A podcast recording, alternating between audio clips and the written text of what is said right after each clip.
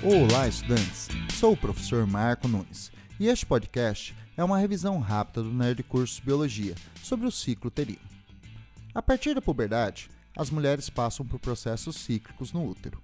Na maioria, o ciclo uterino dura cerca de 28 dias e é dividido em três fases: a fase menstrual, proliferativa e a fase secretora. O início da menstruação indica o início de um novo ciclo uterino. Nesta fase, a camada funcional do útero descama, sendo liberada pelo canal vaginal.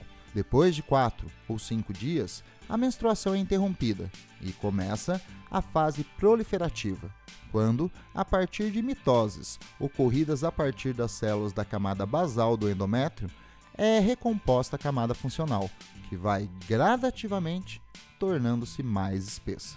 Por volta do 14º dia do ciclo uterino, o endométrio está recuperado e tem início a fase secretora, quando o endométrio se mantém à espera da implantação de um embrião.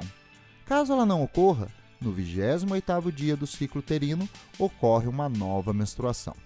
O ciclo uterino é regulado por hormônios ovarianos. O estrogênio, produzido pelos folículos ovarianos, estimula a fase proliferativa. E o estrogênio e a progesterona produzidos pelo corpo lúteo estimulam a fase secretora. Caso não ocorra fecundação, o corpo lúteo atrofia e a queda na produção de estrogênio e progesterona desencadeia a menstruação, ou seja, o início de um novo ciclo uterino. Bom, é isso aí. Continue firme nas revisões do Nerd Curso Biologia e bom estudo!